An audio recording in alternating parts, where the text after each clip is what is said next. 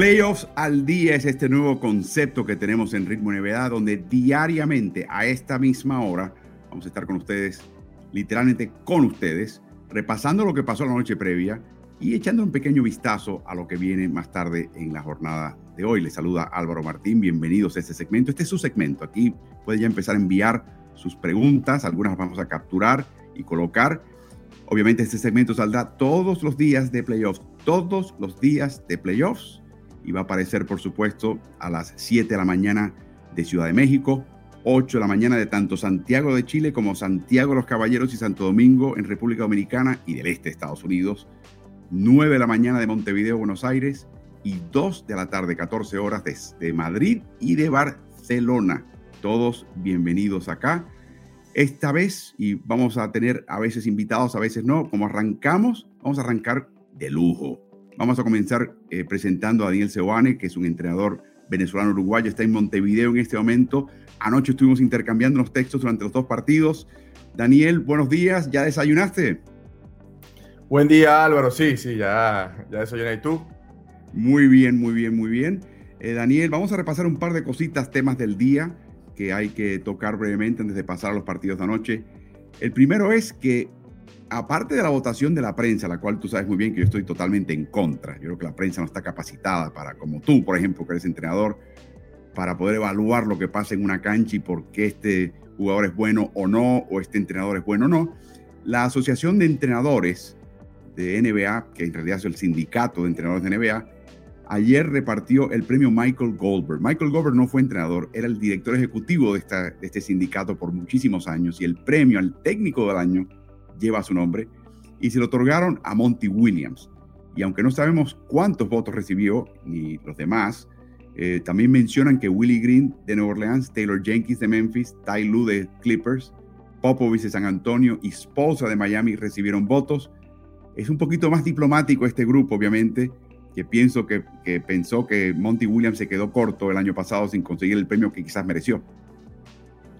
Sí, eh, yo creo que, si hacíamos este, este, pool de candidatos, él, obviamente, eh, con todo lo que hizo esta temporada, su equipo se, lo merece. A mí, quizá también me, dentro de todos los que nombraste, me quedó el sabor amargo como entrenador que soy de que nadie haya nombrado a J. Bickerstaff después de lo que hizo este año con, los mismos Cavaliers, que, fueron el equipo que más ganó partidos comparados de la 2021 a la 21-22, ganó 22 juegos más y, y creo que también debería haber sido eh, nombrado por lo menos, pero, pero creo que no hay duda, Monty Williams es el, entrenador del año, su, equipo tiene unos números impresionantes, dominaron su conferencia, dominaron a los de la otra conferencia, eh, ganaron un montón de partidos y, creo que honor a quien honor merece. Y yo creo que es lindo que, destaques eso, porque tienes razón, Bickerstaff lo hizo también con un grupo esencialmente joven y un grupo que también, como todos los equipos de NBA, tuvieron sus ausencias y, y lesiones. A mí me encanta también lo que hizo Taylor Jenkins en Memphis lo que ha hecho Tai Lu este año en Los Ángeles también es notable, pero ya de él se espera ese tipo de, situación. Eh, y bueno, ya veremos qué pasa. Williams, eh, bajo Williams, Phoenix se ha convertido en el único equipo en aumentar la cantidad de triunfos por 11 o más en tres años consecutivos. Es increíble. Marca de 47 y 0 esta temporada. Cuando terminaban el tercer cuarto, solamente dos equipos han tenido una marca invicta y ambos contaban con LeBron James, el Miami Heat, los Cavaliers del 2017-18 y los Lakers del año del campeonato. Eh, y Phoenix se une a Nueva York Knicks del 69-70, el año del campeonato. Escucha esto, Daniel, como los únicos equipos con un porcentaje ganador como visitante que supera al porcentaje ganador del resto de los equipos de NBA en casa. O sea, fuera, era mejor Phoenix fuera de casa que en casa y era mejor que los otros 29 equipos en casa. Es increíble lo que hizo en ese sentido este equipo de Phoenix. Otro tema, por supuesto, eh, eh, Daniel, es el tema de las ausencias. Ayer ya se confirma lastimosamente que esa pantorrilla, ese gemelo izquierdo de Luka Doncic eh, está distendido. Eso ya lo sabía todo el mundo. No anunciaron el grado de la distensión ni anunciaron el cronograma de su retorno. Y eso para mí no es una buena noticia. Yo sé que como entrenador y como equipo, Daniel, no quieres informar de más al rival, pero sabemos que una lesión de grado 1, la más sencilla, te saca por lo menos siete días. Y sí, con suerte. Eh, yo creo que es algo que no tiene que haber pasado, eh, es un error eh, que, podría haber sido controlado. no se estaba jugando prácticamente nada Dallas porque Golden State también estaba ganando y, ponerlo en cancha y arriesgar este tipo de cosas este, en, las que está en juego la temporada, me parece que, que es un error que no debería haber cometido Dallas. Obviamente con el periódico del lunes es muy fácil decirlo, pero el mejor jugador del equipo en un partido en el que realmente no se está jugando nada, creo que, que hubiese sido hasta mejor que no le bajaron la, la, falta técnica. Sí, increíble. Recordemos también que Steph Curry dice, Steve Curry está ya a punto de regresar a la práctica. Vencimos, está jugando uno contra cero. Explícame eso. Eh, cuando el jugador se rehabilita, está jugando uno contra cero, quiere decir que está jugando tirando sin, sin que nadie lo marque. ¿Cuáles son los pasos para que retorne un jugador cuando empieza a regresar de ese tipo de lesión y empieza con el 1 a 0? Y bueno, eh, después del 1 por 0, el que seguramente está haciendo ejercicios de técnica individual y mucho tiro, yo, yo creo que no, no es 1 por 0 exactamente, sino que está haciendo mucho tiro. Después viene, después viene también el, el tema del 5 por 0, el 1 por 1 y ya después hacer 5 por 5. Yo escuchaba las declaraciones de Steve Kerr ayer y obviamente estos son pasos que se pueden eh, seguir durante la temporada regular, durante, el, durante eh, los meses que van de octubre a abril. Ahora es muy difícil que el equipo haga 5 contra 5, entonces eh, está bien. Eh, los Nets son uno de los equipos, obviamente Sean Marks trajo esta cultura a San Antonio, los Nets son uno de los equipos que más eh, asistentes tienen que juegan. yo estoy seguro que Amare juega en la práctica, está Ryan Forham Kelly que juega en la práctica y, muchísimos otros más. Este, obviamente hay, mucha gente ahí que, que puede hacer 5 por 5, pero el nivel del 5 por 5 que se juega en playoff no es ni cerca comparado con el nivel de 5x5 que puedan presentar los, los entrenadores asistentes en la práctica o los, o los development assistant coaches. Eh, yo creo que, que le, va, le, va, a costar un montón eh, ponerse en ritmo, sobre todo teniendo en cuenta que no juega hace casi un año. Yo, la verdad, tomo con pinzas lo que dice Sticker y, y, y, va a ser muy difícil que Ben Simon pueda, pueda estar eh, cerca de su nivel este año. Sí, veremos. dice que, que para la primera vuelta de playoff, pero yo estoy pensando que sería hacia el final de la primera vuelta de playoff. Sí lo vemos. Así que veremos qué pasa. Además, y Steve Nash estoy seguro que quiere que regrese porque le hace falta esa defensa perimetral, aunque eh, eh, Bruce Brown ha hecho un buen trabajo, sin duda. Eh, por Muy último, buen trabajo. nos llega la nota de Sam Amick, nuestro amigo Sam Amick de The Athletic, que dice que LeBron James está entusiasmado con la posibilidad de que Mark Jackson sea técnico. Primero es una buena noticia que no estén buscando un técnico bajo contrato, que ya eso le complica la vida a un equipo que no tiene selecciones del draft que entregar, que había que entregar para traer a un técnico bajo contrato con otro equipo. Pero lo curioso de Mark Jackson, aparte de, que su historial eh, previo, que es un poquito eh, difícil, salió muy mal de Golden State, eh, es que sabemos que LeBron James, cuando llegó David Blatt en el 2015, estaba cabildeando por Mark Jackson para que sacaran a Vlad y trajeran a Jackson. Y curiosamente David Griffin en ese momento aceptó la, sensación del equipo de que Vlad se tenía que ir, pero no quiso traer a Jackson porque sabía su historial y lo reemplazó a la postre con Tyron Lue, que finalmente ganó el campeonato. Así que es interesante que ahora de repente emerge de nuevo el nombre de Mark Jackson, Daniel. A mí, a mí lo que me hace ruido es que en vez de, estar eh, Rob Pelinka o los directivos de los Lakers hablando de esto, se hable de LeBron. Eso como, como entrenador, este, a mí realmente no me gusta. Pero bueno, así es, así es este, este show, así es esta liga. Eh, hay que tenerlo contento también porque ya ha amenazado que se les va, así que creo que, que como tú bien dices, apenas él dirigió un año en Golden State, recordemos que después de su salida vino, vino Steve Kerr y ha pasado todo lo que pasó, eh, una persona que sabe muchísimo de básquet, una persona que ha estado en esto eh, por muchos años como jugador, como entrenador, como, como, como comentarista en la televisión, obviamente su, su capacidad no, no la pone nadie en duda, pero también sabemos que que LeBron es muchas veces quien dirige ese equipo y si él, y si él quiere traer a Mark Jackson es, por eso, porque sabe que va a ser alguien con, con el que va a poder tener ese ida y vuelta y que lo va a dejar tomar muchas más decisiones de lo normal. Que no sé si es algo que permitía Frank Vogel, que se han, se han escuchado rumores que, que sobre todo Russell Westbrook mucho caso no le hacía. Sí, no, ha sido, hablamos de eso en Ritmo NBA con el coach Carl Morales ayer, es, eh, lo de Vogel es increíble lo que tuvo que aguantar y, francamente lo que, lo que permitió que, que pasase frente a él una temporada muy difícil y obviamente nadie quiere renunciar a un puesto que te despidan y te paguen el resto de tu contrato, que es exactamente lo que está haciendo ahora Frank Vogel. Bueno, recuerden que nos pueden enviar preguntas eh, a las distintas plataformas de Ritmo NBA. Vamos a ir captando alguna que otra y colocándola eh, durante esta transmisión, pero por el momento vamos a cerrar esta parte de los temas de la NBA. Y vamos ahora a invitar a nuestro invitado de lujo de hoy, que está de vuelta en Cleveland, pero estuvo ayer en Nueva York, donde él vivió por muchos años. Se trata de Rafael Hernández Brito, la voz de los Cleveland Cavaliers y en la NFL también de los Cleveland Browns, una persona cuya trayectoria admiro y cuyos logros son extraordinarios. No solamente Rafa trabaja en español, no solamente trabaja en inglés para el equipo de los Cavaliers, en las transmisiones de televisión eh, del regional, pero ahora me entero y veo por tus redes sociales, eh, Rafa, que estás también presentando el cuadro titular. ¿Qué es eso? ¿Qué tal, Álvaro? Un placer y, la admiración es mutua para ti, coach. Eh, no solamente admiro tu trabajo, pero estoy muy de acuerdo contigo antes de entrar al tema con lo del coach AP Bickerstaff, que no fue ni mencionado en el premio de coach del año y que no te sorprenda nada de los Lakers que le avisaron primero a Watch que iban a, cesar a, Vogel antes de avisarle a, él mismo.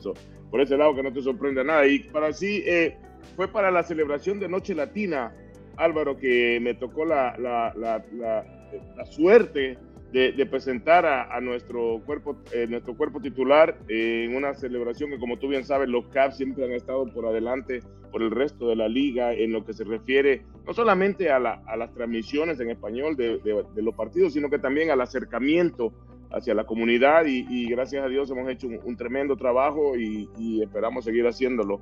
En el futuro hemos logrado acercarnos a los líderes de nuestra comunidad y la pandemia lastimosamente vino a afectar a todo el mundo, pero nos, dejó en puesto y nos dejó saber de que hemos hecho un gran trabajo porque supimos a dónde ir a la hora de, ofrecer la ayuda como organización para la comunidad latina aquí en Ohio. Y les recomiendo que sigan las cuentas de Rafa, porque Rafa de vez en cuando también sortea boletos gratis a los partidos de los Cavs, así que por eso solamente, más allá de sus pensamientos y, y observaciones acertadas, boletos gratis, ¿ok? Boletos gratis. Bueno, eh, antes que nada, Rafa, te tocó vivir algo lamentable ayer, un incidente, un tiroteo en la estación de subterráneo que queda al lado, o sea, la más cercana a la instalación de práctica de los Nets.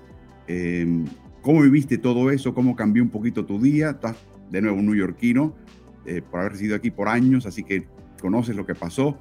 ¿Cómo fue tu día de ayer? Mira, es, una, es, un, es un regreso a la realidad de la vida triste, especialmente como tú dices, como neoyorquino, me molesta y me da en el, mero corazón ver a, no solamente a cualquier ser humano sufrir ese tipo de cosas mientras van al trabajo, mientras van a, visitar a la familia tempranito, pero te, te, te molesta el hecho de que estás pensando en la mañana, estás en el shoot around, buscando como que estamos haciendo un partido de vida o muerte esta noche en el Barclays Center y de repente te llega la realidad de la vida que es lo que estamos haciendo nada más es un, simple juego de baloncesto, ¿no? Que hay gente que acaba de perder la vida buscando ir a ganarse la vida decentemente y, no hay manera de darle vuelta a esto que, que estar molesto y pensar que en algún momento van, van a cambiar las cosas aquí, especialmente en los Estados Unidos, pero desgraciadamente tenemos que lidiar con este tipo de cosas y, y no nos afectó tanto más que algún momento de, de, horario de, buses al, al Barclays Center y cambio de ruta, pero triste como neoyorquino y triste como ser humano ver que todavía nos estamos haciendo ese tipo de daño eh, en el año 2022. Es increíble. Y luego llegas a la cancha y te toca topar a Cleveland contra lo que están llamando eh, con afecto Ramadan Kairi, que el Ramadán es el mes de ayuno para los musulmanes que ya observa Kyrie Irving. Em, no puedes eh, tomar o ingerir comida o bebida hasta que caiga el sol. Y anoche cayó el sol como a las siete y media, media hora después de comenzar el partido, hora local. Pero ya para ese momento Rafa se había hecho el daño, ¿no?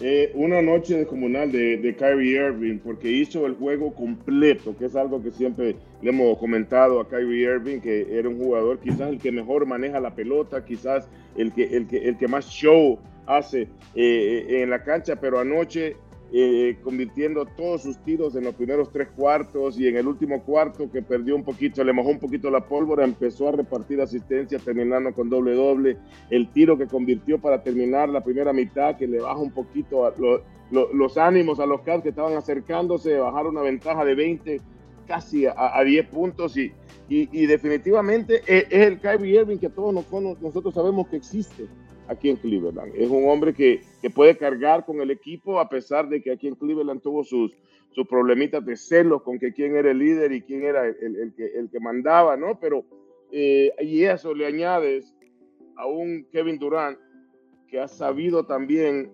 descifrar lo que le están poniendo enfrente los equipos rivales y ha sabido cómo afectar el partido de una manera u otra. Eh, el equipo de, de, los Nets con Kyrie y con Durant en la primera mitad tirando 13 de 14. Eh, en el segundo tiempo hicieron un mejor trabajo los Cavs que tiraron 8 de 17 los, los Nets, pero Kyrie 9 de 9 en la primera mitad, termina partido eh, con 34 puntos y quién sabe cuántos fueron, 34 y 12 asistencias. O sea, nos hizo daño de todos lados Kyrie Irving y con todo lo que acabas de mencionar del Ramadán y, la falta de comida y falta de solamente con líquidos, se echó casi todo el partido en la cancha el tío Drew. Una pregunta, eh, tú viste a Kyrie Irving en el cierre de su, su, su época con Cleveland. Eh, yo, yo, siempre he dicho que ese, ese Kyrie Irving era mucho más programado le dabas el balón y estaba buscando el aro. O sea, la asistencia, él era capaz, muy creativo, pero la asistencia era secundaria. Anoche vimos un Kyrie un poquito más maduro en ese sentido. Sí, vimos a un Kyrie que aquí, aquí en Cleveland siempre le pedían que se mantuvieran en, los dos pies, no stay on your feet, como dicen en inglés, que, porque siempre manejaba la pelota y caía al piso buscando hacer esa, esa canasta de circo. Anoche vimos a un Kyrie mucho más en el perímetro, obviamente convirtiendo sus tiros, pero como tú dices, decidiendo exactamente cuándo era el mejor momento para repartir esa pelota, para encontrar a Nick Claxton o a Bruce Brown solito debajo de la canasta y obviamente convirtiendo los tiros cuando él dice, pero ha crecido inmensamente al, nivel de basquetbol eh, eh, el, tío Drew. No sé si eso tenga que ver con que está bastante fresco todavía. Álvaro todavía creo que no ha llegado a su mejor momento de la temporada porque está un poquito fuera de ritmo con todas las ausencias, aprendiendo a jugar una vez más todos los partidos ahora con, el levante de, la, de, las reglas contra la, gente que no está vacunada en Nueva York Dice bueno eso para los Nets. A mí me, me parece un, vaso medio lleno, medio vacío, porque aún con todo eso, apenas le ganaron a los, a los Cavs en estos últimos dos encuentros, a pesar de haber tenido ventaja en dobles cifras en ambos encuentros. Eso le puede traer problemas a Steve Nash en, en la postemporada, en el sentido de que tiene que jugar con Kyrie y con Durán casi todo el encuentro. Daniel, ¿tienes alguna pregunta para, para Rafa? Sí, eh, Quisiera, quisiera Rafa, eh, que, me contaras más allá un poco de, lo que sabemos nosotros. Eh, ¿Qué se dice de Jared Allen? ¿Va, a poder jugar? Tú que estás ahí en la cocina, tú que, tú estás con el equipo, porque es la gran incógnita de, de los Caps que ya sabemos lo que son con y sin él. Eh, son, son un equipo top del este, de los eh, cuatro o cinco mejores, y sin él eh, tuvieron que jugar el play-in cuando podrían haber jugado. Haber, si él se hubiese quedado, no se hubiese lesionado, seguramente hubiesen ganado más de 50 juegos y, los Caps podrían haber clasificado tranquilamente cuarto o tercero. ¿Qué se dice allá adentro? Pues mire, coach, tienes toda la razón, aunque el hubiese no existe, dicen, pero definitivamente la ausencia de... No, pero es un tema estadístico, que, la, que la NBA se llevan 3 millones de estadísticas y la estadística es clarita, ¿no? Pero te digo, tienes toda la razón, aunque la gente dice que el hubiese no existe, en este caso es clarísima la ausencia de Javier Allen, especialmente, muchos hablamos de, del lado defensivo, que vino a, exponer un poquito a Larry Markkinen, que había estado jugando una posición que no, nunca había jugado en su carrera, en la posición 3, viene a exponer un poquito, a ponerme un poquito más en el primer plano al novato Evan Mobley, porque ya no hay quien proteja la canasta después de estos dos hombres que te acabo de mencionar, después de que JB Bickerstaff se fue en contra de la marea, saliendo con tres jugadores de, de, siete pies de altura. Pero yo creo, yo creo que la ofensiva es donde más le vino a hacer falta que a ver Allen a los Cavs, porque no hay quien ponga esas pantallas arriba de la llave, no hay quien, quien, quien ponga pantalla y corte o hace o haga el pop-up, y es donde le vino a afectar, creo yo. Pero hablando de su, de su recuperación, por fin lo vemos ya sin, sin el aparato que le habían puesto en, el, en, la mano izquierda, cubriéndole el dedo más grande de la mano, que fue el que se fracturó contra Toronto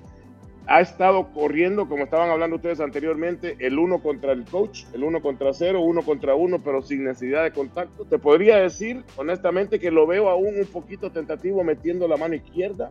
Lo que están haciendo los casos, ya puede atrapar la pelota, ya puede jugar. El problema es que a la defensiva también necesitan usar esa mano para bloquear. Él es un hombre que ocupa más manos a la ofensiva también.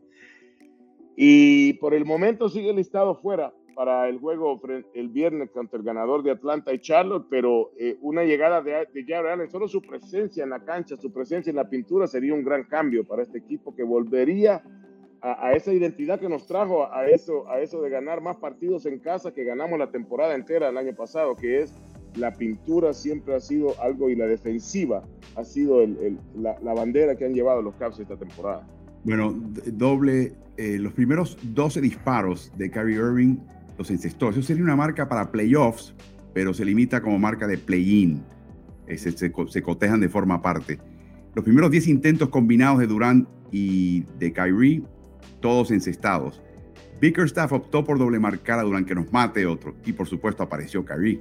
Em, mi pregunta es la siguiente.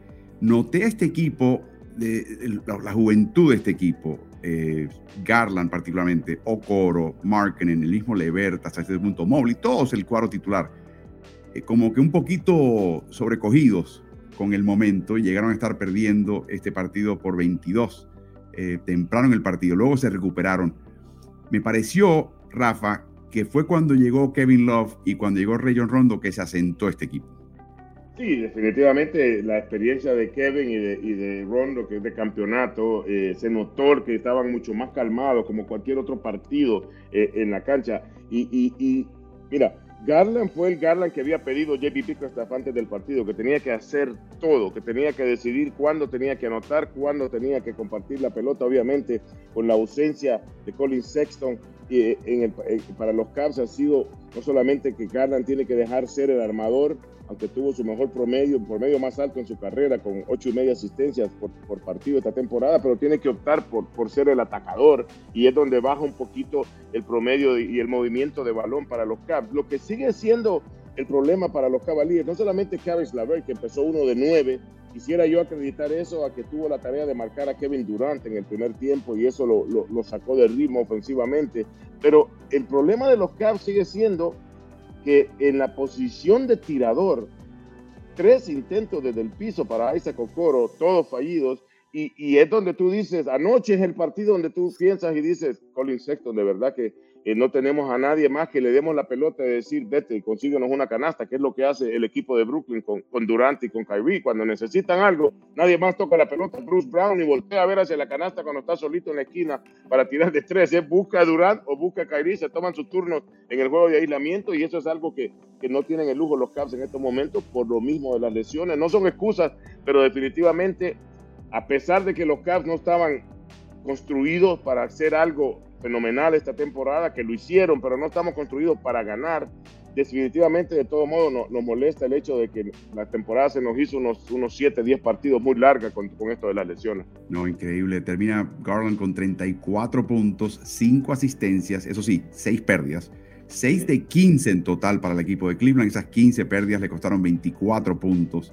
Y ese fue factor también importante. Hay que mencionar que esta defensiva de, de Brooklyn eh, hizo su trabajo. Eh, por último, Rafa, que yo sé que, hay que desayunar. Em, Charlotte o Atlanta van a jugar esta noche. Eh, los jugadores y los entrenadores están súper, súper preparados para no dar preferencia, pero lamentablemente o con suerte para nosotros, tú no eres ni jugador ni entrenador. Así que, ¿cuál prefieres? ¿Cuál de estos dos equipos prefieres como rival para tratar de tener ese, ese, ese partido que los mete al playoff? Bueno, eh, recuerdo a mi abuela que decía, ten cuidado con lo que pides que te lo pueden dar, ¿no? Eh, aquí no hay nada, no hay rival fácil, especialmente en este momento, pero yo creo, con lo que hemos visto en esta temporada, el, rival más accesible, se podría decir para los Caps sería Charlotte, porque nos da un poquito más de ventaja en lo que en lo que altura se refiere ya que en el otro lado tenemos a Capela y a Trey Young que juegan el pick and roll de una manera fenomenal. Y obviamente hemos visto lo que, lo que Young ha podido hacer en la postemporada, si no pregúntenle a los fanáticos del Madison Square Garden acerca de Trey Young en la postemporada, pero Charlotte es un equipo que hemos lucido bien, regrese o no Javer Allen, yo creo que le da un poquito más de espacio a Evan Mobley de ser el, unicornio que ha sido en esta, en esta temporada. Pero al final del día, Álvaro, lo bueno para los Cavs es que estamos jugando en casa. Como te dije, ganamos más partidos en casa este año que ganamos la temporada pasada entera. Y, y, y, los fanáticos de Cleveland, tú los conoces en tu experiencia de baloncesto y la, NBA, y la, y la NFL, son fanáticos leales, estarán en el Rocket Mortgage Fieldhouse listo para darle. Y quién sabe, un viajecito a mi otra casa, a Miami, por cinco días y pasar el, el, Easter allá en Miami no viene mal, ¿no? Sí, pero ahí no vas a hacer ayuno tú. Eso yo te conozco, Rafa. Ahí no vas a hacer ayuno alguno. Para nada. a Rafa Hernández Brito lo pueden seguir en sus redes sociales. Eh, Rafa, el alcalde. Eh, síganlo cuando están en League Pass. Escuchen las transmisiones que son fenomenales. Estás hablando, estoy hablando de una persona que aparte de que conoce el baloncesto y conoce a su equipo, es de los, de los decanos en esta profesión. Y la verdad que escucharte siempre es un placer y te tendremos de vuelta en playoffs eh, al día por aquí por Ritmo NBA, Rafa. Siempre al pie del cañón contigo, Álvaro. Espero que allá en Madrid hayan visto el partido y no hayan estado celebrando mucho la victoria del Real Madrid sobre el Chelsea, pero aquí no se celebró mucho personalmente, pero de todos modos, un saludo para todos los fanáticos de Ritmo NBA. Buen desayuno, buen provecho en el almuerzo, donde quiera que nos escuchen. Muy amable, Rafa. Cuídate y ojalá tengas éxito contra sea Charlotte o contra Atlanta. Nos vemos el sábado si tiene momentos de playoff al día aquí eh, eh, para discutir el, el duelo contra Miami. Todos los días, Rafa. Muchas gracias. Ahí estamos, coach. Un placer. Saludos, Rafa. Increíble el marcador final 115-108. Eh, les instamos a que nos envíen preguntas. Si tienen alguna pregunta que enviarnos eh, para que la contestemos en estas transmisiones, por favor, adelante. Eh, tenemos una de Howard Mejías. ¿Qué se dice de Jamal Murray? Es curioso, Howard, que preguntes de Jamal Murray porque el partido de Denver en Golden State, el próximo, representa literalmente el año de la lesión de Jamal Murray en esa misma cancha. ¿Te acuerdas, Daniel? Sí, por supuesto. Así que dudo, y la anticipación es que dudo que juegue en abril. Estás hablando de un jugador que podría estar de vuelta quizás em, en mayo. O sea, este equipo tendría que avanzar ya casi una final de conferencia, ganar las primeras dos vueltas. Eso va a ser difícil para Denver, no imposible, pero difícil. Así que yo creo que Vamos a ver, la única pregunta que tengo es Michael Porter Jr., que se hablaba que ya estaba de vuelta, que ya estaba cerca, y de él no hemos hablado nada, no hemos oído hablar nada últimamente, Daniel. No, es, como tú lo dices, eh, y, si bien es un equipo que tiene, que tiene esas bajas, eh, le jugó muy bien a Golden State. Obviamente es una serie muy difícil, los playoffs cambian, pero sin, sin Michael Porter Jr., que es uno de, en, este tipo de, situaciones de playoff, con la capacidad anotadora que tiene él de, hacer espacio y, de meter 3, 4 triples seguidos, es tan importante, pero, pero bueno, están, están diezmados. Los Nuggets no son los mismos Nuggets de, la temporada pasada ni del anterior. Así que veremos qué pasa con ese grupo de, de jugadores en Denver, porque no creo que lleguen los refuerzos a tiempo.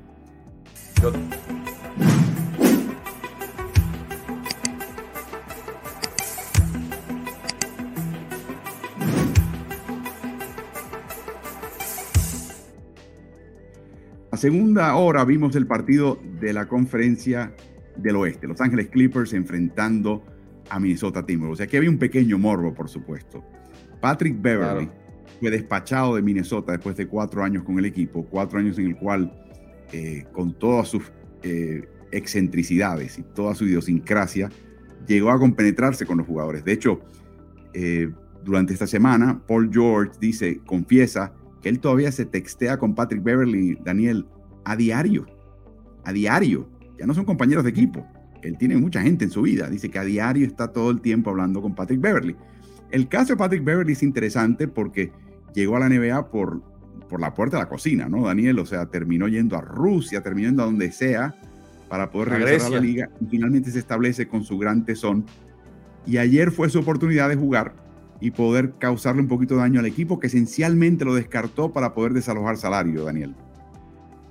Sin duda, y, fue clave eh, la, famosa ley del ex. En, el final del juego eh, defendió muy bien a Paul George, agarró un par de rebotes clave eh, y, e hizo en el lado defensivo que se inclinara la balanza a favor de los Timberwolves. Todos, todos vimos lo que pasó adelante. Todo mismo el performance de Anthony Edwards y, de Angelo Russell en, en, ese último cuarto, pero si vemos también en el costado defensivo, eh, fue, fue tremendo. Hubo un salto entre dos, hubo un par de pelotas que, que tocó y, la verdad, tremendo trabajo de, Patrick Beverly, eh, que obviamente siempre aporta sus intangibles, siempre aporta su lado emocional, siempre aporta su liderazgo, pero, pero ayer fue, fue clave en un partido en el que si uno ve lo que hizo Car Anthony Towns, estadísticamente hablando, y, que salió por foul, y, no solo que salió por foul, sino con los fouls que cometió, que es, lo que a mí como entrenador me deja el mal sabor de boca. Tres fouls de ataque en, un partido de esta magnitud, el, partido más importante del año para ellos.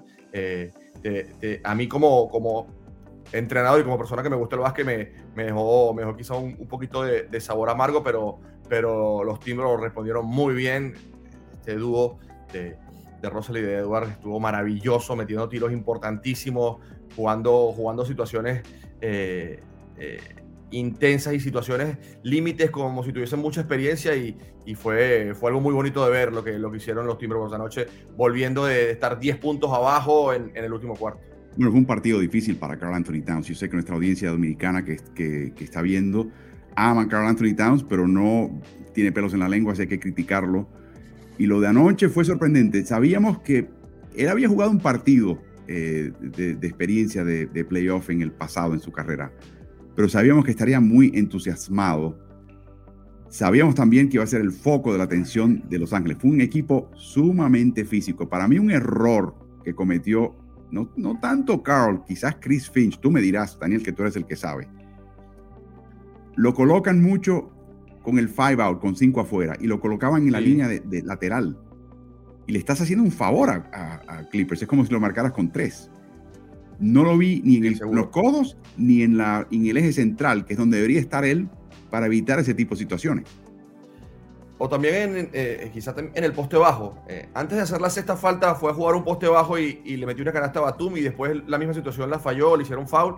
Eh, pero se ajustó eh, Clipper poniéndole un pequeño y, dejando libre a Ivica Subak para, para irlo a, a, doblar en situaciones cuando estuviese cerca del canasto y no fue capaz Minnesota de, de hacer el ajuste de, de poner a, a, Carl en situaciones de ventaja. Siguió jugando ahí en, el, en la cabecera, en, en, el top of the key, desde donde él es el, el mejor tirador de la liga. Ese, ese es su, su lugar dulce entre, muchos otros, pero ahí es sin duda de donde, de donde mejor en cesta y es el, en esa categoría que veíamos el otro día de, de donde, de, de, de, todas las posiciones de tiro, quién es, quién es el mejor de la liga y él es ese de ahí. Pero bueno, ayer, ayer no pudieron los, los, los Timberwolves crearle, crearle ventajas para que él pudiera no depender tanto del triple. Eh, creo que eso lo frustró un poco, y, al final del día terminó saliendo por foul, no solo cometiendo esos tres fouls de ataque, sino también los que hizo en, defensa, ese, tercer foul en el, en el, segundo cuarto, luchando por un rebote, y dos foulcitos a Reggie Jackson yendo a tapar, eh, dejaron mucho que desear. Yo, yo por eso te digo, me quedé con ganas de verlo más porque, porque también tengo, tengo un aprecio grande por él. Eh, cuando él empezó a viajar con la selección de, Dominicana, por allá en el año 2012, eh, con John Calipari, yo estaba en la selección de Venezuela y, y, lo vi a Caranto con 15, 16 años. Y hace poco estuve en Minnesota y lo vi, se acordó de mí y, eso me, me, dio una gran alegría y, ahora tengo, tengo una, no, tengo que tener una relación cercana con él, pero lo estimo y, quiero que le vaya bien y ayer me, me, quedó ese sabor amargo. No, le viste la cara eh, en la banca de los últimos siete minutos y medio, con, ya con la sexta falta. Y era una cara de, de que, de que desconsolado, no puedo hacer nada por mi equipo, por otro lado. Pero por otro lado, yo estoy seguro, y sin leer su mente, ¿no?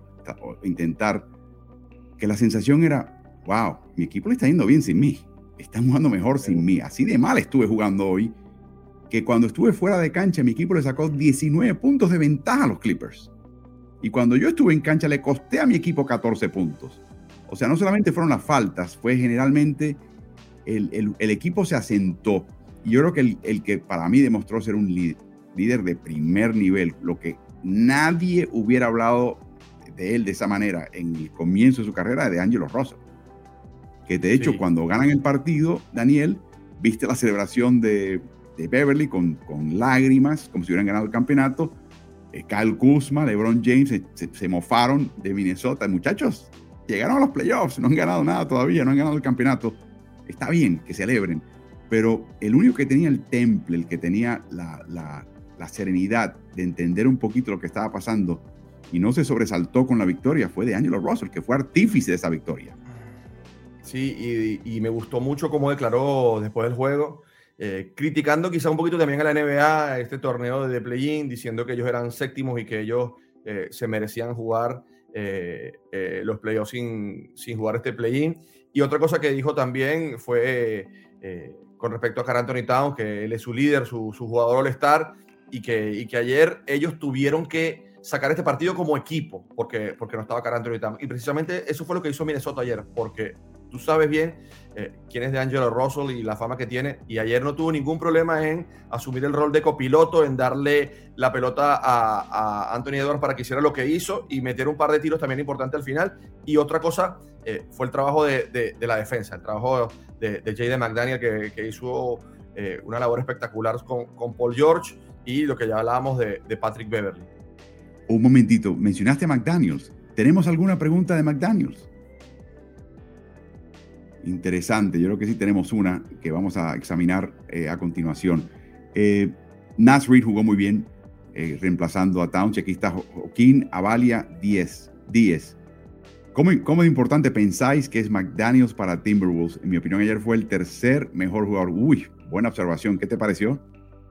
A mí estoy de acuerdo, porque no solo en el final del juego, sino que si analizamos un poco más atrás, en el primer cuarto, cuando los Clippers venían furiosos, que parecía que le abrían 15, 16 puntos, quizá un poco más, metió un triple y después metió un doble que eh, eh, frenó ese impulso con el, con el que habían comenzado los Clippers del juego. Así que para mí, Jay de McDaniel fue eh, un jugador importantísimo anoche. No solo él, la banca de, de, Minnesota estuvo, estuvo muy bien desde, desde los desde lo estadístico, desde la anotación, desde el esfuerzo. Nasrid agarra un rebote también en un momento clave del juego y, hace un putback que le, dio, que le dio aire en un momento en el que los, los Timberwolves estaban perdidos. Así que, que me parece que, que, otro de los factores por los que ganó ayer Minnesota es por, por el trabajo de la banca, eh, la cual creo que le terminó dando 23 a 11 a la, a la de los Clippers en, en, el juego de anoche.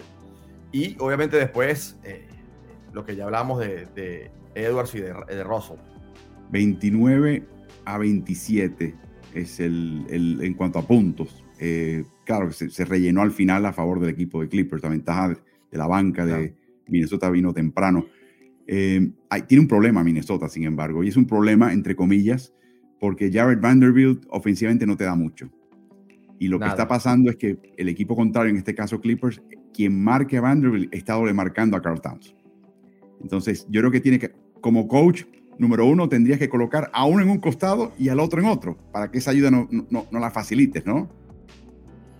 Sí, eh, seguro.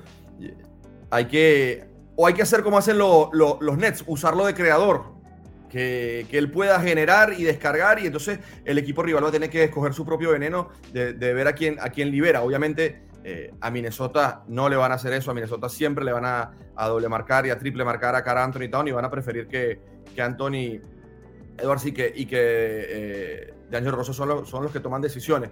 Yo creo que en este, en este sentido, sobre todo si sigue existiendo la tendencia de que le pongan un pequeño, él se tiene que ir abajo. Él se tiene que ir abajo, él tiene que buscar postearse, él tiene que buscar atacar el aro, sacar falta y, no estacionarse en la línea de tres puntos, que, fue lo que hizo ayer. Eh, en playoffs se gana de muchísimas formas, defendiendo, jugando en equipo y tomando buenas decisiones. Y ayer no fue precisamente lo que hizo Cartown, que ante la marca de, Batum, que, debe ser unos 12, 14 centímetros más bajo que él, fue incapaz de irse a postear.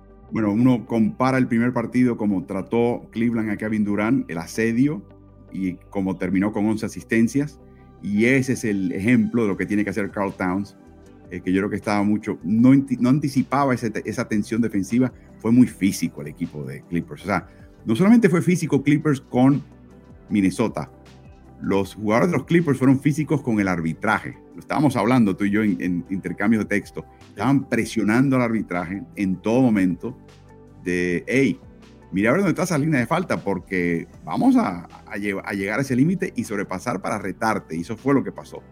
Eh, pero fue un gran partido, un gran triunfo para este equipo. Anthony Edwards es un chico que te das cuenta que todavía no entiende el juego a su cabalidad, pero tiene la, calidad física que tiene y, el desparpajo que tiene, la, falta de miedo escénico que tiene este chico es increíble.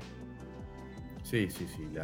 y la, agresividad, como él, como él quiere la pelota, como, como él quiere eh, no solo eh, agarrar la pelota para tirarla, sino para atacar la canasta. Ayer fue súper agresivo, eh, pudo anotar de tres, pudo anotar de dos, terminó con bandeja, sacó falta y, fue lo que cambió el juego.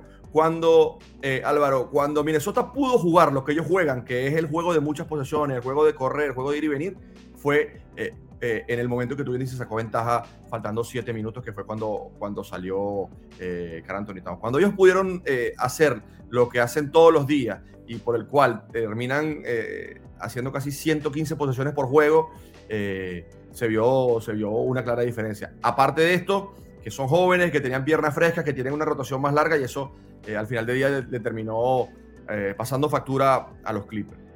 Marcaron muy bien a Paul George, marcaron muy bien a Paul George, sobre todo en los, cuartos medios, lo emplearon muchísimo. y yo creo que este equipo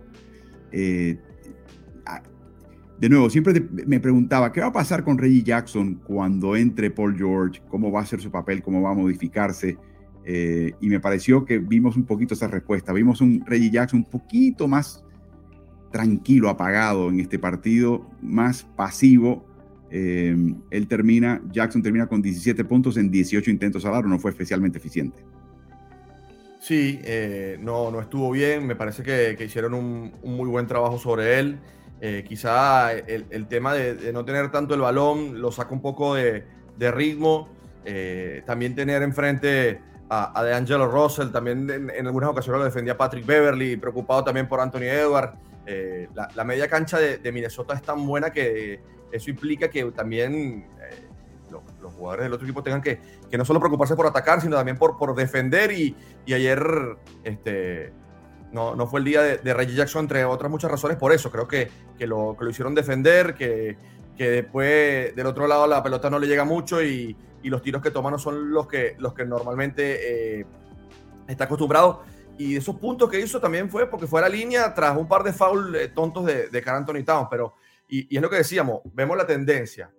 Brooklyn y con Durán y con Kyrie, dos jugadores. Después Minnesota con Russell y con y con, y con que no, con Anthony Edwards. Eso fue lo que le faltaron los Clippers. No estuvo, no estuvo quien, quien fuese el compañero, el socio, el copiloto de, de Paul George. Porque si bien marcaron bien a, a, Paul George, terminó con 34 puntos, terminó con, una buena noche. Le, faltó a alguien que le diera ese aire, que, no fue el caso de, Reggie Jackson ayer a los Clippers, que se quedaron sin gasolina precisamente por eso, porque, porque la banca no aportó tantos puntos y porque eh, los titulares tampoco estuvieron bien.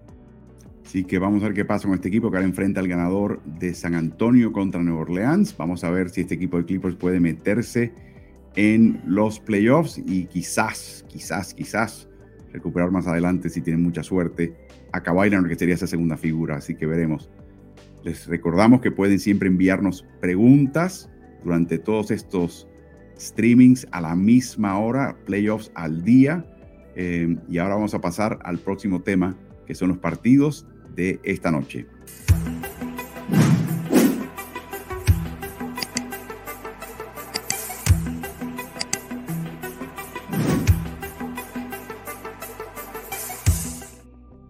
Décimo clasificado, Charlotte Hornets viajan a Atlanta a enfrentarse a Hawks. bueno clasificado, la serie empatada a dos victorias por bando. Charlotte sorprende, es la tercera ofensiva más eficiente que hay en toda la NBA, solamente superado por Boston y Atlanta. Terry Rozier en marzo ha estado que arde. Por su parte, Atlanta segundos en la NBA como equipo en porcentaje de triples. Escucha esto, Daniel, tienen 10 jugadores con al menos 100 intentos de triple y el porcentaje peor entre todos es de Luau Cabaró con 36.1. Ese 36.1 de Luau Cabaró es mejor que el porcentaje de triple de 19 de 30 equipos en la NBA esta temporada. ¿Cómo ves ese, ese partido? Ese partido importante, el que gana, eh, sobrevive para enfrentar ahora al equipo de Cleveland. Yo, eh, como me, pongo en el lugar de Rafa, que le, preguntabas anteriormente. Como, como entrenador, obviamente me gustaría enfrentar a Charlo y como, como persona de básquet y como, como alguien que le gusta mucho esto, me gustaría que ganaran eh, los, eh, los, los, Hawks. Tengo, tengo esa dualidad. Tú sabes que yo viví en el área de Cleveland eh, por, por, algún tiempo y tengo cierta afinidad con los Caps y, me gustan. Entonces por eso me puse un poco en el lugar de Rafa. yo creo que los Hawks tienen esa ligera ventaja el dúo de Trey Young y de, y Clint Capella es un, dúo magnífico, son, son dos de, las parejas que a mí más me gustan de la liga, así que por eso creo que, que amén de, de, todas las eh, características que tienen los Hawks y todas las, las ventajas que tienen, creo que, que, si la balanza se inclina a favor de, Atlanta es porque Clint Capella y, y, Trey Young son lo que son. Bueno, vamos a ver, estoy seguro que comiste en la avenida Detroit, donde se come bien nuestra comida hispana. Eh, y me imagino si ya, ya también tenemos representación de, de, Venezuela y podemos comer arepas en Cleveland. No le he preguntado eso a Rafa, pero eso, esa es la próxima pregunta. Fue hace, fue hace muchos años, no, no recuerdo. No recuerdo. en, tu época no, pero es posible que ahora sí. Porque yo, por ejemplo, te puedo decir que, en Pittsburgh, que es una ciudad del medio oeste industrial estadounidense, hay no uno, pero hay varios lugares donde puedes comer arepas. Así que. Seguro que sí. En otras palabras, se ha civilizado la ciudad por fin. Pero bueno, aparte de eso. En segunda hora, San Antonio Spurs, que hay que ver cómo se colaron este play-in, pasándole por encima al equipo de Los Ángeles Lakers, enfrentan a New Orleans Pelicans. De hecho, dos derrotas de Lakers ante Pelicans ayudó muchísimo al equipo de San Antonio. San Antonio ganó la serie regular 3-1 en la temporada. Eh, de John T. Murray, la gente no se ha dado cuenta que es. Saben que tuvo 13 triples de escenas, pero es prácticamente una triple escena ambulante. Promedia 20 puntos, 9 rebotes, 8 asistencias y 2 robos. Ese promedio no lo ha tenido nadie en la historia de la NBA, con esos mínimos. El equipo promedia casi 28 asistencias y 13 pérdidas, están primeros en la NBA prácticamente en ambas, segundo en asistencias, primero en, menor cantidad de pérdidas. Y la, aquí viene lo interesante, la proporción de asistencias a pérdidas es de 2.2, 2,2. Es la mejor en la historia desde que se cotejan asistencias como estadística oficial de la NBA a partir de la temporada 70-71. Por Nueva Orleans, es obvio que CJ McCollum transforma este equipo, ha sido la razón por la cual están en este punto. La dupla de él con Valanciunas, Jones e Ingram son las tres más eficientes en la NBA con un mínimo de 200 minutos. Menos intentos de triple encestados por partido y el cuarto peor porcentaje de triple en la NBA. Y eso sigue siendo un tema pendiente para este equipo de Nueva Orleans, con la suerte de que San Antonio ni los intenta ni los encesta mucho tampoco, Daniel. ¿Cómo lo ves? Sí, eh, quiero, quiero resaltar eso que decías de San Antonio, que es uno de los mejores equipos de la liga en el tema de asistencias y las pérdidas, pero dentro de un sistema, Álvaro, en el que son el cuarto equipo que, mejor pace tiene de la liga, porque si nosotros habláramos, no, San Antonio es un equipo que no la pierde, pero juega 95 posesiones por juego, se, se entiende que es un equipo que juega bajo control, que está eh, un poco más ordenado, pero no, los Spurs dentro de esta evolución del juego, eh, eh, en todos los cambios que, ha tenido la NBA de 20 años para acá, ellos, ellos se han adaptado y son un equipo que corre un montón y, y usan muchísimo el, contraataque de un solo hombre, que es aquello que hacía o que hace todavía muy bien Patty Mills. Así que es una de las cosas de las que yo más valoro, que ellos dentro de esa velocidad a la que juegan y del ritmo que proponen, cometen muy pocos errores. No, es increíble. Y, te sorprende, por ejemplo, ver los minutos que le están dando a Josh Primo sin que este chiquito, que apenas tiene 19 años de edad, esté cometiendo errores. Increíble. Y, ves por otro lado que Lonnie Walker, que era un poquito de errores, ha perdido minutos. O sea, le, están alando un poquito las, las bridas, diciendo, bueno, compórtate, demuéstranos que no vas a perder el balón y te damos más minutos en cancha. O sea que, el, yugo de, de hierro del señor Greg Popovich los estilos cambian, las tácticas cambian, la disciplina no ha cambiado. Eh, grita un poco menos, pero aguanta las bridas. Y les recordamos de nuevo que por favor si tienen alguna pregunta, aprovechen en estos streamings para poder incluirlas, las vamos a contestar en vivo, así que envíenlas a través de todas las plataformas de Ritmo NBA. Por último, una, los partidos de, de las series que ya se han definido. La primera es Boston, Brooklyn Nets séptimo clasificado oficialmente en el este, enfrentando por segundo año consecutivo a Boston Celtics. ¿Qué serie? Sí, una serie, una serie con, mucho morbo. por, por, todo este tema de, de Kyrie Irving, ¿no? Por, por lo que significa la, la, vuelta de la jugar ahí en, en los Celtics después de, que salió como salió. a mí me parece, Álvaro, que esta es una serie mucho más pareja de lo que, de lo que muchos creen. Yo creo que Andre Drummond tiene que jugar un poco más. va a ser una serie muy física. los Nets necesitan más de 18 minutos, que fue lo que jugó anoche Andre Drummond de él para, para optar por, un, por una oportunidad de, de, ganar esta serie frente a los Celtics. Que va a ser muy difícil, que no tienen a Robert Williams, eh, eh, que es su, su, principal pivot, uno de los mejores de la liga. Eh, su, su, porcentaje de canastos de dos, él, él es el, el, líder de, de este campeonato. Y, y, obviamente los Celtics tienen ventaja, pero a mi entender creo que no es la que la, tan, amplia como todos como, como mucha gente puede pensar. Creo que, que es una serie que puede ir tranquilamente a, a 6-7 juegos. Y después de vencer a Cleveland anoche, colocan a Bruce Brown frente a un micrófono y te voy a citar lo que dijo, un disparate. Dice, no podemos permitir que Jason Tatum anote 50 puntos. Hay que jugarles físicamente. Ahora, aquí viene lo bueno, ahora no contarán con Rob Williams, así que no van a ser tan formidables en la pintura y podemos atacar a Al Horford y a Daniel Thies. El que no cuenten con Robert Williams es enorme. Sale Brown, entra Durán, que no escuchó los comentarios. La prensa le, reitera a Durán los comentarios de Brown y Durán básicamente le dio un azote. le dijo, y seguro. Pero claro. la boca. O sea, lo último que quería Steve Nash y el equipo de Brooklyn es que un jugador le atice el fuego, le eche leña al fuego y, e inspira al equipo contrario. Eso fue exactamente lo que hizo este señor. Y dicho sea de paso, el, el jugador más capaz y más notable y más visualmente presente defensivo en la rotación de pivots es Robert Williams. El jugador estadísticamente mejor defensivamente de este equipo es Al Horford. La gente no se da cuenta de eso. Así que no digo yo que van a ser, mejores defensivamente con Horford, pero Horford no es un facsímil razonable, una, una, copia pobre de lo que presenta Robert Williams. Él es capaz también de darle a este equipo mucha solidez. Sí, eh, así es. Aparte, de, ¿quién es, no? Al Horford. Eh, yo creo que estoy eh, plenamente de acuerdo contigo y plenamente de acuerdo con lo que, con lo que decía Kevin Durant. ¿Para qué? ¿Para qué hay que, hay que dar este tipo de declaraciones? Hoy, hoy en día es cuando más humilde hay que ser y ponerle la presión al otro, no ponerte la presión eh, tú mismo a la hora a la hora de, de declarar.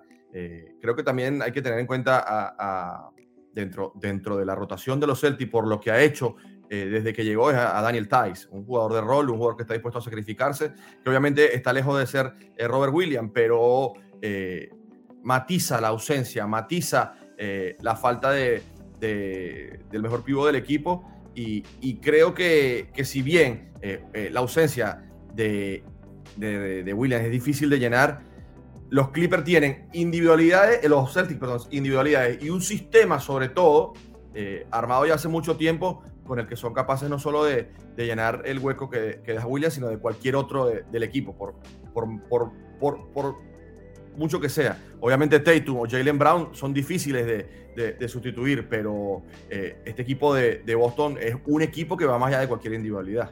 Bueno, veremos qué pasa ahí. Va a ser bien interesante. Eduardo G. pregunta si lo juega Simmons en la serie contra Boston, ¿qué ajustes tendrá que hacer Nets para frenar a Tatum y a Brown? Bueno, eh, creo que, que, que, más allá de que hagan ajustes, creo que igual es, es difícil, ¿no? Eh, yo creo que el tema de, de, de evitar las rachas, eh, de, de, evitar que, que, le metan tres, cuatro canastos seguidos, el tema de la defensa, de los rebotes, de ser muy físico, por eso yo te decía que que a mí eh, me da la sensación de que Andre Drummond tiene que jugar mucho más. Eh, no, no va a ser fácil.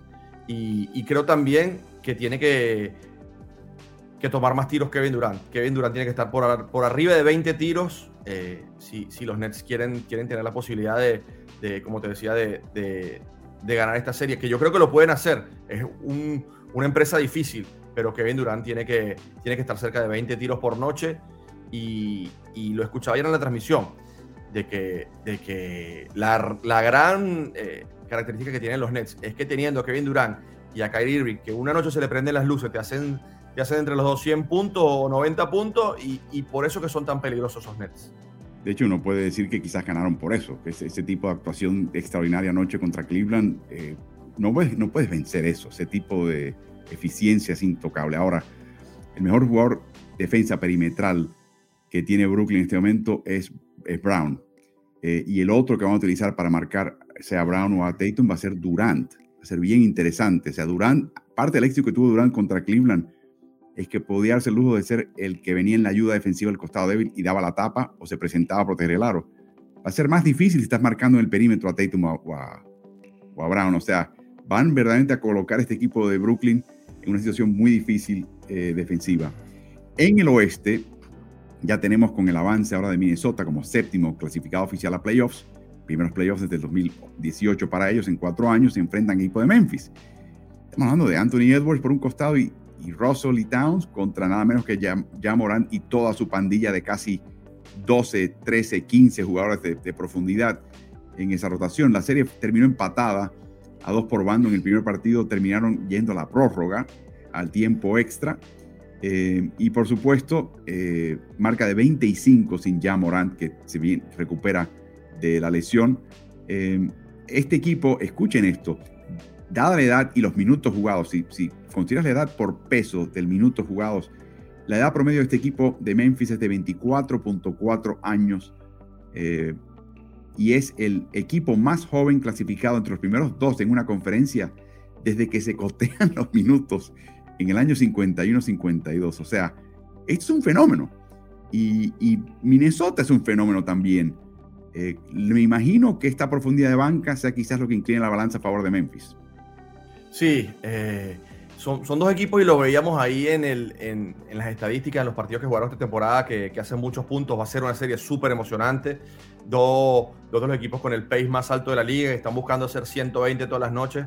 Así que, que sin duda eh, va a ser una serie, una serie muy emocionante. Eh, algo increíble, ¿no? Lo que, lo que han hecho los, los Grizzlies de, de, la temporada pasada, esta, siendo el tercer equipo más joven de la liga lograr, lograr esta, esta clasificación de segundo es, algo heroico prácticamente y, creo que, que, hay que ver ahora, hay que medir, porque quizá la juventud y el promedio de edad te favorece una temporada tan larga, las piernas frescas y poder jugar 82 partidos de este ritmo, pero ahora que vienen los playoffs, no solo hay que tener ritmo y piernas frescas, sino también cabeza, jugar bajo control, eh, mejorar la toma de decisiones y es acá donde, donde va a estar la, la verdadera prueba de fuego de, de los Grizzlies. Sí, y, le puedes aplicar la misma, eh, la misma lección al equipo de Minnesota, que tiene que tener la cabeza más fría. Vimos un Carl Anthony Towns totalmente eh, desenfocado y sorprendido por, por el escenario.